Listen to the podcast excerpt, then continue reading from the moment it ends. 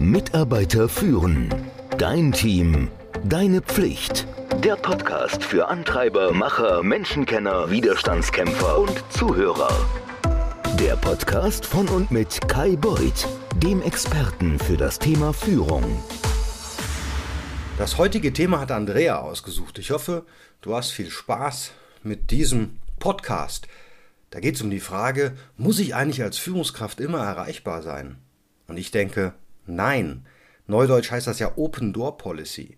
Die Open Door Policy hat vielleicht, da bin ich noch nicht mal sicher, Sinn gemacht, als all diese elektronischen Kommunikationsmittel und im Übrigen auch ein Homeoffice überhaupt nicht gab oder das in so weiter Ferne war, dass das keinen Sinn machte. Denn der ein oder andere kann sich das gar nicht mehr vorstellen. Führungskräfte waren früher entweder in einem eigenen Büro, die Tür war zu, man wusste jetzt nie, darf ich jetzt rein oder nicht, oder es gab einen ebenfalls neudeutsch Gatekeeper, also die Personal Assistant, Executive Assistant, Assistant Assistant, wie auch immer die Titel heute lauten, jemand, der auf jeden Fall vor der Tür die Tür, den Zugang zum Chef bewacht. Und das war schwierig. Und da machte es vielleicht Sinn zu sagen, oh, ich habe eine Open Door Policy, bedeutet, wenn du ein Problem hast, komm bitte zu mir. Ich bin ein großer Fan von E-Mails geworden in letzter Zeit. Das muss ich wirklich sagen. Also jetzt nicht nur in den letzten anderthalb Jahren in der Pandemie, sondern bestimmt schon seit drei, vier, fünf Jahren. Ich liebe E-Mails. Das klingt ein bisschen verrückt, zumal auch mir schon seit 20 Jahren gesagt wird, die E-Mail ist tot. Es kommt ein neues Chat-Tool, es kommt was Neues hinzu und zack, kommt immer der Beißreflex, ja, das wird die E-Mail ablösen. Das ist so ähnlich wie das papierlose Büro eingeführt wurde. Also ich weiß nicht, ob sich der eine oder andere von euch noch daran erinnert. In meinem Büro gibt es immer noch sehr viel Papier. Es ist einfach nicht papierlos. Und ich glaube, die Statistiken zeigen auch, Papier hat zugenommen. So ähnlich ist das im Übrigen auch mit die E-Mail ist tot. Da gibt es dann Slack, dann gibt es WhatsApp, dann gibt es in Teams eine Chat-Funktion. Wir tauschen uns überall aus über Handys und iMessage und E-Mail braucht kein Mensch mehr.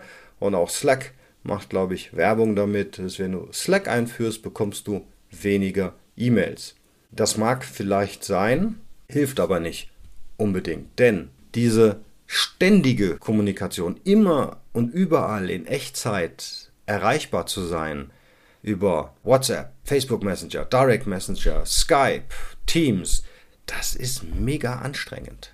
Überall piepst und brummst es und du kannst keine 10 Minuten konzentriert an irgendetwas arbeiten. Und ich kann dir versprechen, 4 mal 15 Minuten ist keine Stunde Arbeit, sondern das ist vielleicht 15 Minuten Arbeit, weil du ja jedes Mal reinkommen musst. Also, was stört mich denn überhaupt daran? Ich kann euch sagen, wer mich kennt, der weiß, ich bin ein schon immer gewesen ein Gadget-Freak. Ich mag auch neue Technologien. Ich muss die immer ausprobieren. Ich nutze die auch. Das ist nicht so. Ich bin nicht technikfeindlich. Ich bin auch gar nicht gegen iMessage. Ich bin nicht gegen Slack. Das sind alles Tools, die ich tatsächlich nutze, nur halt richtig. Was mir daran nicht gefehlt ist, dass nicht das Tool das Problem ist, sondern die Art und Weise, wie man es nutzt. Also wie wir es nutzen. Das ist so durch die Hintertür wird versucht, mich zu vereinnahmen als Führungskraft. Ja, also ich muss jetzt, plötzlich ist alles dringend, ich muss sofort antworten, wenn ich auf die Slack nicht sofort geantwortet habe. Hör mal, ich habe dich doch gerade angeslackt. Das ist übrigens dann eine Nachricht, die ich über WhatsApp bekomme. Das entbehrt nicht jede Ironie, muss man sagen. Was bedeutet das? Jemand möchte Kontrolle über mich übernehmen. Er möchte jetzt mich mit seinen Themen beschäftigt. Er möchte mir vorschreiben, wann ich was tun muss. Und ich kann dir sagen, wenn jemand anders mehr als einer, mehr als wenn es meine Führungskraft ist, darüber entscheidet, was für mich jetzt dringend ist, dann werde ich einfach schlichtweg verrückt, wenn zehn Leute kommen und sagen, all das ist jetzt dringend, das ist jetzt der Fokus, den du draufbringen musst. Und da kommen wir auch gerade mal zu. Fokus, das ist nämlich extrem wichtig. Du darfst nicht zulassen, dass du komplett fremdbestimmt wirst. Das ist doch dein normales Gespräch, was man mit einer Führungskraft auch führt und was deine Mitarbeiter ja mit dir ja auch umgekehrt führen. Wenn du ihnen eine neue Aufgabe gibst, dann fragen die, okay, ich soll dieses neue Thema übernehmen, aber ich habe ja noch diese anderen drei Themen von dir. Kannst du mir jetzt sagen, welches Priorität hat? Bedeutet, welches ich jetzt nicht sofort mache, wo ich nicht meinen Fokus drauf lege. Und in der Kommunikation wird das völlig außer Acht gelassen. Da prasselt einfach alles auf einen ein. Und verstehe mich nicht falsch, die Grundtendenz, die Nachricht, die du als Führungskraft deinen Mitarbeitern senden möchtest, ist, meine Türe steht immer für dich offen, bedeutet, ich werde immer Zeit für dich finden. Und hier liegt ja auch der wirkliche Punkt drin. Ich als Führungskraft werde Zeit für dich finden, wenn du sie benötigst. Nicht du wirst mir, weil ich ja eine offene Tür habe, sagen, wann ich was tun soll. Das ist auch nicht zielführend. Stell dir mal vor, drei Mitarbeiter würden in der alten Welt gleichzeitig was von dir wollen. Die stürmen also in dein Büro rein, gleichzeitig durch die Tür, weil du hast ja eine Open Door Policy, und dann fangen die an, gleichzeitig mit dir zu reden. Das ist Slack. Und was bedeutet das in der Konsequenz? Wer sich dauernd unterbrechen lässt, der arbeitet vollkommen ineffizient. Das ist etwas, was dir jeder Wissensarbeiter, jeder Entwickler auf jeden Fall sagen wird. Deswegen ist es in diesen Entwicklungsräumen, also wo Entwickler sitzen, immer so wahnsinnig ruhig und die haben auch keine Lust, zu den Meetings alle zu erscheinen, die du täglich alle 45 Minuten vielleicht ansetzt. Das ist der Grund, weil die müssen mal drei, vier Stunden am Stück mindestens pro Tag arbeiten können, weil man denken muss. So, jetzt muss man mal ein paar Vorzüge, die man als Vorgesetzter hat, als Führungskraft hat, auch mal ansprechen.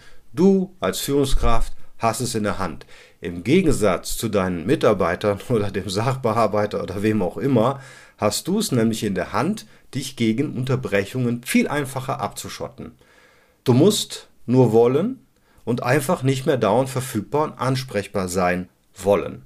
Es reicht völlig aus, wenn du ständig erreichbar bist. Wenn du erreichbar bist, wenn man dir eine Nachricht hinterlassen kannst. Und das ist per E-Mail, auf der Mailbox, bei deiner Assistentin oder deinem Assistenten, wenn du einen hast oder eine hast.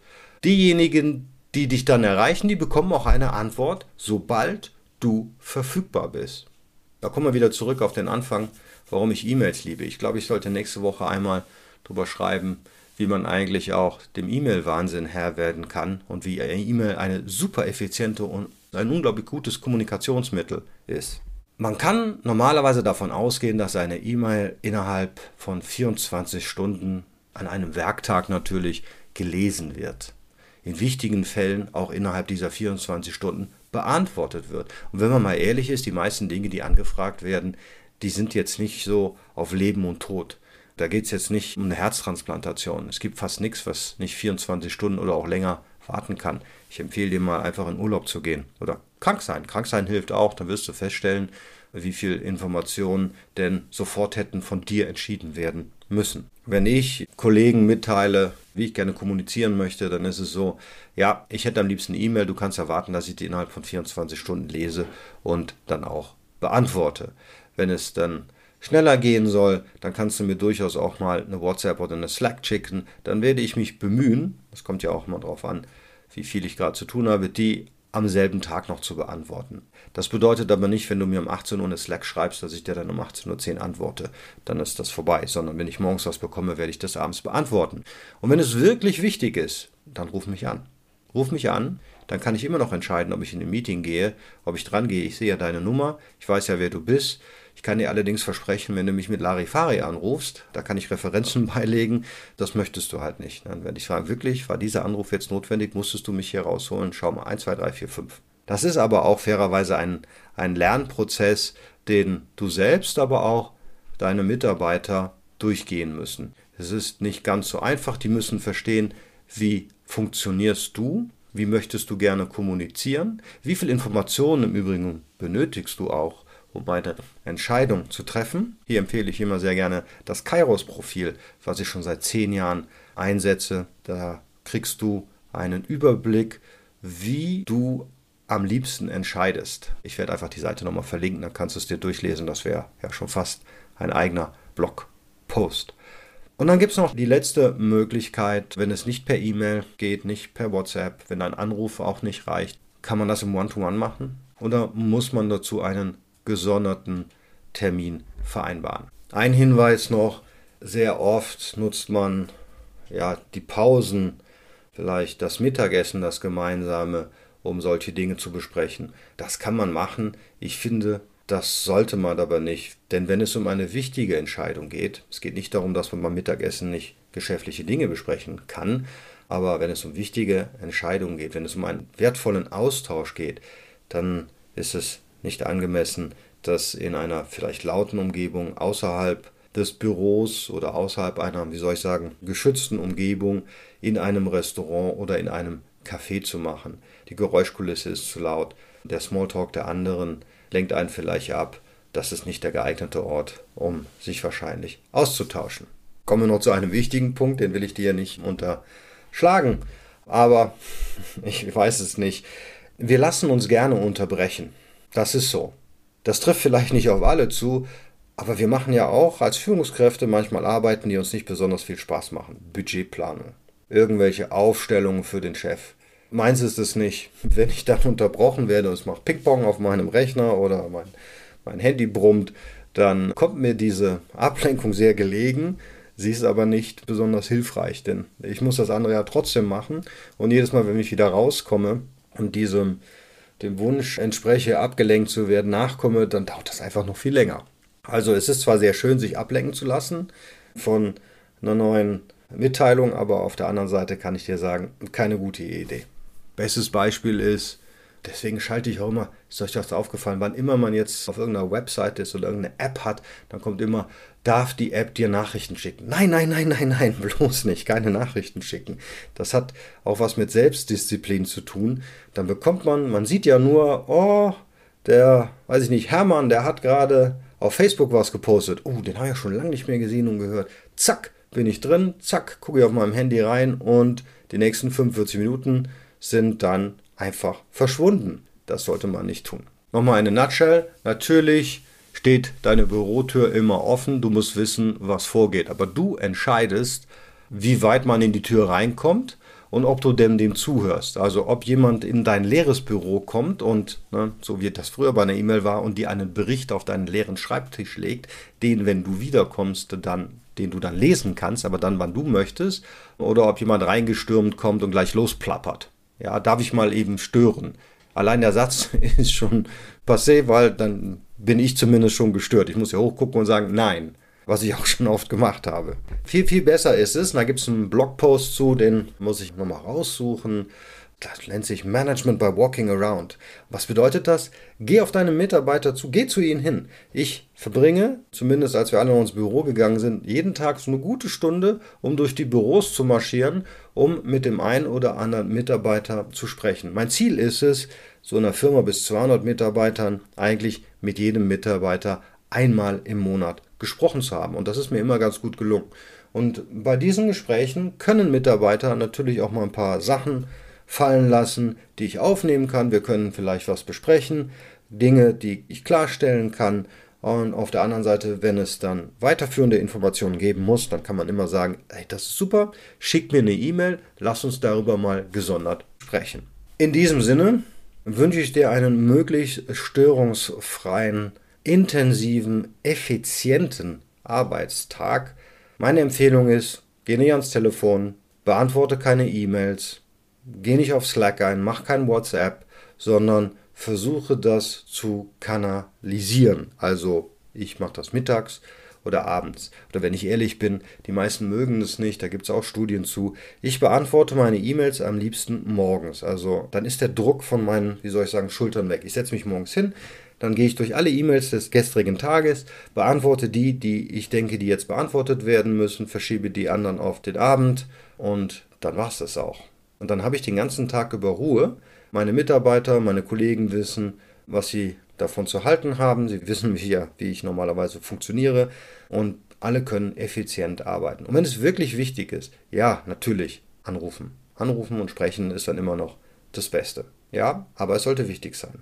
Wie immer, zum Ende des Podcasts empfehle ich dir mein Newsletter, bestehend aus einem sofort umsetzbaren Management-Tipp, den du ausprobieren kannst, aus einem für dich kuratierten, dazugehörenden TED Talk und ein, weil ich so gerne mag, nettes Zitat. Einfach den Newsletter abonnieren, dann kommt das jede Woche Freitag um 8 Uhr in deine Inbox. Sonst nix. Und abmelden, wenn es dir nicht gefallen sollte, ganz einfach ein Klick und du wirst nicht mehr behelligt. In diesem Sinne wünsche ich dir ein schönes Wochenende und eine erfolgreiche erste Augustwoche. Ciao. Mitarbeiter führen. Dein Team. Deine Pflicht. Der Podcast für Antreiber, Macher, Menschenkenner, Widerstandskämpfer und Zuhörer. Der Podcast von und mit Kai Beuth, dem Experten für das Thema Führung.